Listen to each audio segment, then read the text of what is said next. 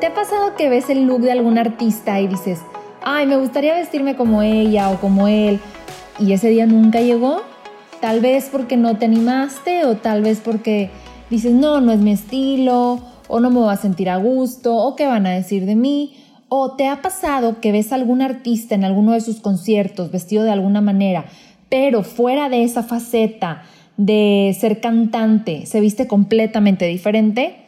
Si tu respuesta es sí, el día de hoy te tengo precisamente la respuesta a estas preguntas o a estas situaciones que te han pasado de que te preguntas si tal vez te quedes el look o no, o por qué se viste de cierta manera en algún evento y en el otro no.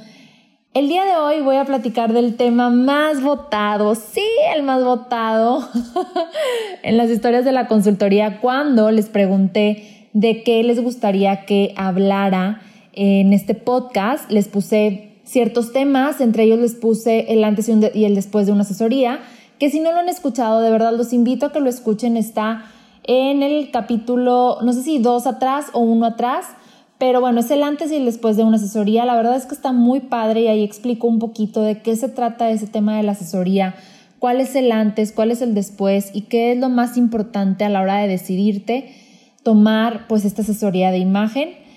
Y eh, bueno, otro de los temas fue precisamente este de subestilos, fue el de colorimetría parte 3 y el otro, si mal no recuerdo, fue estilos y personalidad, creo, no recuerdo bien, pero bueno, el punto es que el que ganó fue este, del que vamos a platicar el día de hoy. Y la verdad es que es un tema súper interesante porque no mucha gente lo toma en cuenta en las asesorías de imagen.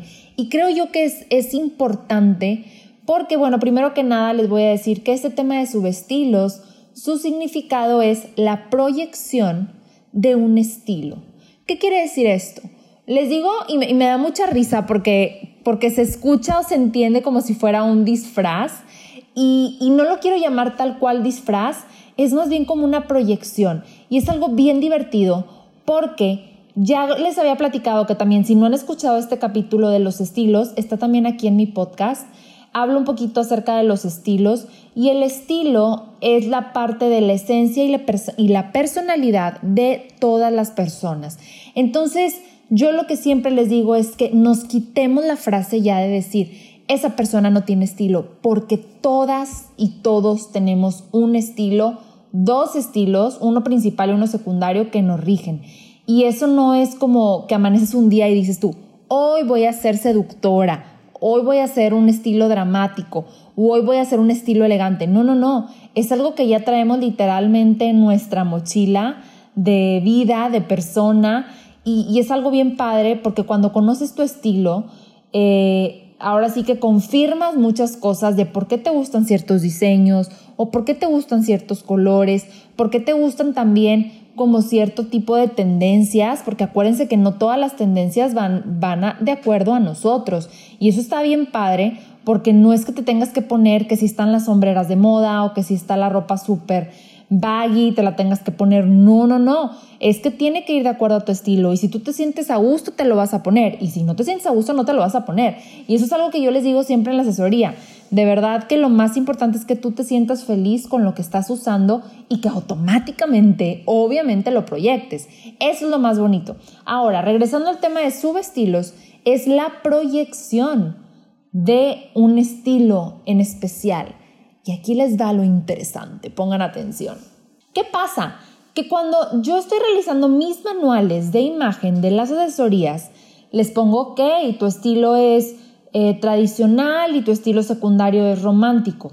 Pero ¿qué pasa? Que si tú tienes alguna situación en especial, es decir, si tienes alguna junta o si tienes tal vez como algún concierto o también vas, o vas a ir a cenar a algún lugar muy elegante o qué sé yo, hay subestilos, hay eh, este tipo de proyecciones que se embonan muy bien con tu estilo. Y, aquí les voy a platicar un poquito acerca de, cada uno de ellos.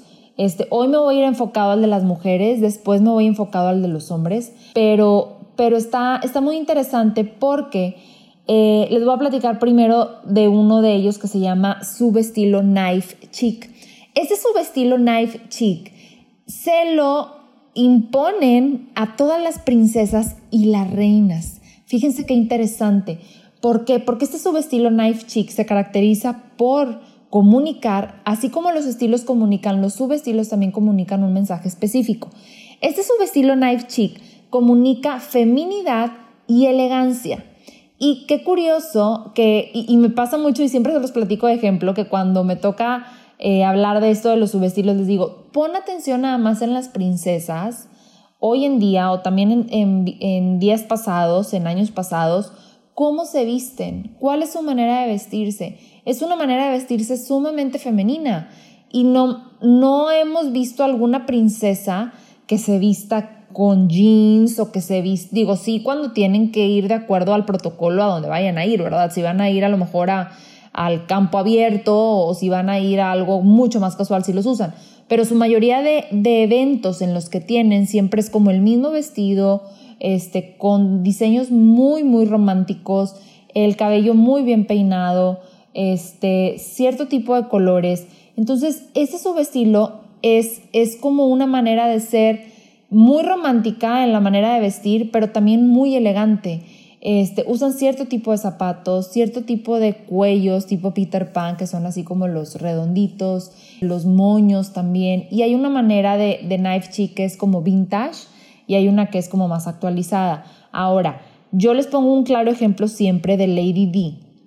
Lady D, cuando fue, fue princesa, la producían a un, a un subestilo que realmente no era nada el de ella.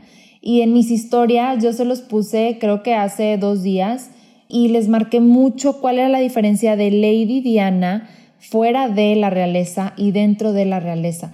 Dentro de la realeza tenía pues este subestilo que es knife chic, que es entre lo romántico y elegante. Aparte le agregaba pues ahora sí que su, su acento de, de glamour y demás y, lo bonito es que lo combinaba con uno de sus estilos, que uno de sus estilos era, es totalmente, era totalmente creativo. Y es que una de las fotos que yo subí, ahí les va, eran unas botas vaqueras con unos pants, una chamarra oversize, una gorra, díganme ustedes si no, totalmente creativa. Pero díganme ustedes si no se podía vestir así con la reina Isabel, ¿verdad? Entonces, este, este subestilo knife chic es, es precisamente esto, manda un mensaje de feminidad y elegancia. Ahora, otro subestilo también es el rockstar y este a mí me encanta porque sí, literalmente es como si fueras a ir a un concierto de rock y una de las prendas básicas o, piezas clave de este subestilo es precisamente como descuidos intencionales en la ropa, que si el pantalón roto, que si tal vez como el hombro medio caído con la blusa, tal vez como un cabello un poco messy, o sea, algo despeinado. Y bueno, ya en cuanto a los accesorios, pues sí son mucho charol, eh, pantalón de piel, falda de piel. Eh, y hay dos toques que le podemos dar, un toque muy dramático o le podemos dar un toque más seductor, que es alguna falda de, de PVC con una o una falda de charol. Este. Entonces, este subestilo, pues este es el rockstar. Ahora, el subestilo siguiente es el boho chic. El boho chic también me fascina porque literalmente también es como si fueras a ir a un concierto de estos de Coachella o, algo así, pues totalmente como hippie. Y, y, una de las características y piezas clave es que también usan como prendas súper fluidas, súper vaporosas, con mucho estampado tipo Marruecos, tipo marroquí, este, mucho layering. El layering es cuando usas una cosa sobre otra y, esto puede ser tanto en collares como en prendas también. Este tipo de, detalles como de bigotes o mechones en las bolsas y las botas también es algo del boho chic. Y bueno, pues me estoy yendo como en puntos muy, muy claves de estos subestilos, porque la verdad es que el tema sí pues, puede ser poco más extenso y, tengo precisamente una clase de, este tema. Está el otro que también me gusta y eso es para estilos más como dramáticos, naturales y tradicionales que, y elegantes también, que es el subestilo minimalista. Este subestilo yo se los asigno mucho a las que me salen estilo tradicional. Porque cuando sales un estilo tradicional, eres a veces como un poco cuadrado a la forma de vestir y es que no, no es que lo quieras hacer adrede, sino que siempre buscas como prendas que sean muy combinables y no te, no te atreves tanto como usar cosas de tendencia. ¿Por qué? Porque no te vas a arriesgar a que si te queda o no te queda o que si eh, no, no te vayas a sentir a gusto y demás. yo asigno este subestilo a las que me salen estilos tradicionales y claro, obviamente los demás natural, elegante, porque es muy vanguardista. Entonces, es una manera de utilizar colores neutros, pero de una manera muy vanguardista, con prendas pueden ser oversize o prendas muy arquitectónicas, ya sea como de mucha como figura visual, pueden ser como de dos capas o con algo de hombreras, pantalones paperback, que son los que se amarran a la cintura, cuadrados, angulosos, eh, accesorios statement, que son accesorios muy grandes o llamativos. Entonces, esto le agrega muchísimo glamour a una persona que es tradicional, también elegante. Este, entonces, bueno, por parte de este subestilo a mí me encanta cuando quieres como comunicar mucho glamour, mucha elegancia, mucha pulcritud. Este subestilo a mí me fascina. El otro subestilo es el Amazonas. Este subestilo es literalmente como así se oye.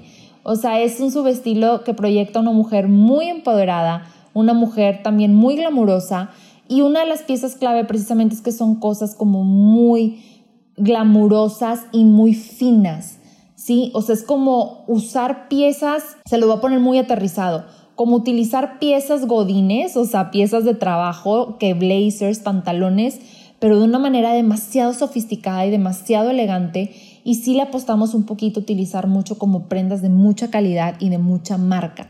Es una combinación como entre algo elegante, un estilo elegante, pero también un estilo medio dramático, porque sí utiliza colores muy neutros. Entonces, bueno, por esta parte ese es el subestilo Amazonas. El subestilo siguiente es el pop creativo. Sí, el pop creativo.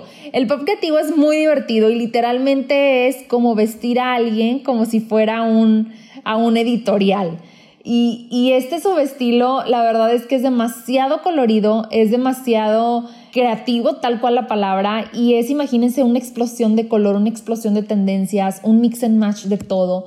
Es un subestilo que a mí me encanta y que precisamente va asignado a estilos que son creativos, a estilos que son también como románticos y claro, a cualquier estilo que te diga, oye, oye, tengo tal vez una sesión de fotos y quiero verme algo diferente, o sabes qué, tengo un evento en el cual pues sí necesito verme como muy creativa. Entonces ese subestilo, las piezas clave pues son tal cual como cosas súper coloridas, mucho mix and match de estampados y colores, eh, bolsas pequeñas, cosas diferentes, zapatos originales. Em, entonces bueno, a mí ese subestilo me encanta y se me hace de lo más divertido y de lo más loco también. Eh, el último subestilo es el andrógino. Este subestilo andrógino yo lo asigno, ahí les va, ¿a quién? Cuando tú tengas, tu mujer, tengas alguna reunión en donde la mayoría de las personas sean eh, personas del género masculino, yo asigno mucho este subestilo porque visualmente comunica mucho poder. Yo asigno este subestilo a las personas que trabajan en ambientes de, donde hay muchos hombres y quieren como comunicar una, una igualdad visual ¿sí? No, no, me estoy, no me estoy yendo a temas de igualdad de, ay, ¿quiénes son más? y quién No, no, no. Tema de igualdad visual, de verse empoderadas. Eh, y precisamente las piezas clave de este subestilo andrógino son piezas masculinas, tipo el diseñador Yves Saint Laurent, que, que utilizaba mucho como este tipo de corbatas o pajaritas y moños, una vestimenta muy masculina pero con toques femeninos. Entonces está interesante porque aquí la combinación está muy padre porque siendo mujer tú le puedes agregar un cabello muy bien arreglado, ya sea algún secado o sea algún chongo eh, planchado, pero a la blusa le puedes, puede ser una blusa con algún moño, pero combinado con unos tirantes, con un blazer, con unos zapatos bostonianos, que es una combinación de prendas masculinas y femeninas. Entonces, eh, igual en las historias, cuando lance este, este podcast, les voy a compartir un poquito como ejemplos de eh, cuáles son como esos subestilos para que también visualmente sí se los estén imaginando ahorita, pero también los vean ahí en mis historias de Instagram. Y si no lo ven ese día, lo voy a poner con en mis historias destacadas como subestilos. Este tema para mí es muy, muy interesante, como les comenté desde un principio, porque al cliente le ayuda a proyectar ciertos mensajes y salirse un poquito de su estilo. Entonces es algo divertido y no encasillarte tanto en tu estilo, sino decir, oye, ¿sabes qué? Hoy quiero verme muy sexy. O, ay, oigan, se me olvidó un subestilo súper importante. Ahorita que les acabo de decir el sexy. Está el subestilo sexy bomb. Ay, algo sabía yo que se me estaba olvidando. El subestilo sexy bomb es también de lo más bonito y es de lo más... Eh, tiene una combinación entre romántico y seductor. Por eso es que cuando alguien me toca de estilo romántico y me dice, ay, es que el romántico tal vez a veces es como muy cursi o tal vez es como demasiado bonito y no cae mucho como en lo sexy, aquí está ese subestilo que se le puede imponer al romántico, que es precisamente como un, un, mensaje de ser una persona como muy romántica, pero también sexy. Entonces, unas de las piezas claves, pues precisamente son corsets, son como bralets combinados con blazers, eh, faldas entalladas, pero con una blusa un poco más romántica, con algún moño o algo de hombreras. Eh, una de las actrices que utiliza mucho este subestilo es Jessica de Alba. Entonces, si la pueden seguir, este, vean cómo, cómo la proyectan a ella cuando tiene alguna entrevista o cuando tiene algún evento importante. También Blake Lively, también ella es una de las actrices que también se proyecta mucho este subestilo sexy bomb. Y pues bueno, como les comentaba, para mí es bien importante, aparte de decirle cuál es el estilo y el estilo secundario a mi cliente, de sugerirle dos subestilos que puedan ayudarle a comunicar ciertos mensajes según sea como el ámbito en sí de su vida, que si trabaja o que si es ama de casa o que tal vez tiene mucho social, etcétera. Sí mi, trabajo es como asignarle ciertos subestilos para que tenga también otra idea de decir, oye, bueno, pues me quiero vestir algo más minimalista o quiero buscar algo más sexy o más romántico, ¿qué es como a lo que puedo yo recurrir y verme algo diferente y también salir como de mi zona de confort, de decir, oye, bueno, pues si tengo un, un, estilo, perdón, tradicional y quiero verme más, más glamurosa, pues a qué puedo recurrir.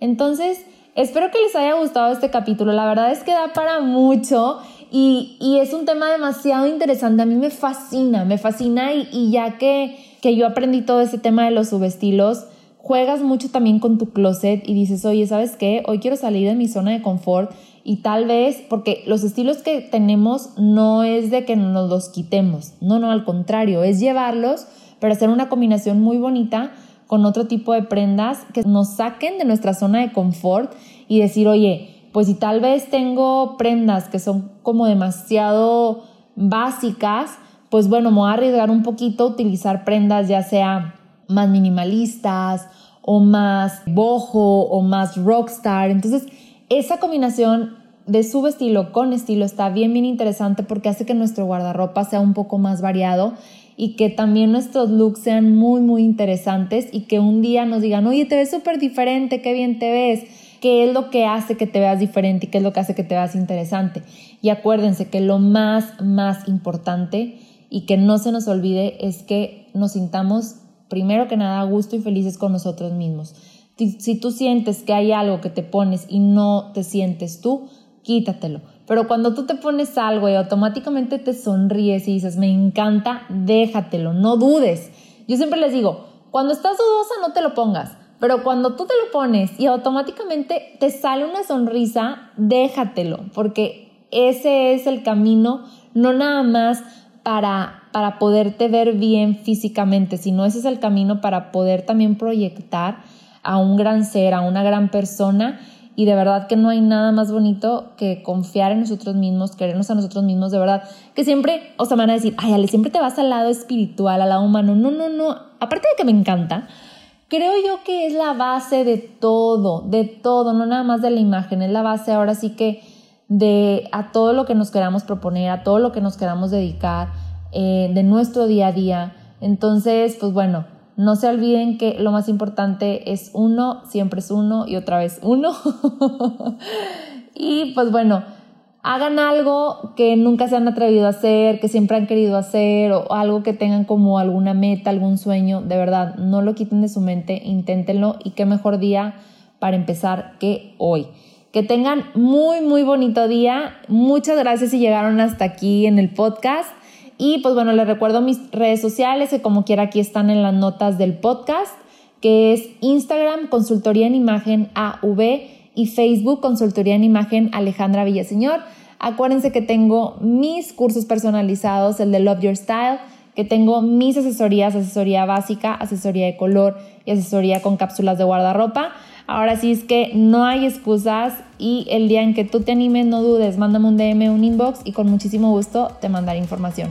Que estés muy bien y mil, mil gracias por escuchar este podcast de tu mejor versión. Que tengas excelente día. Bye bye.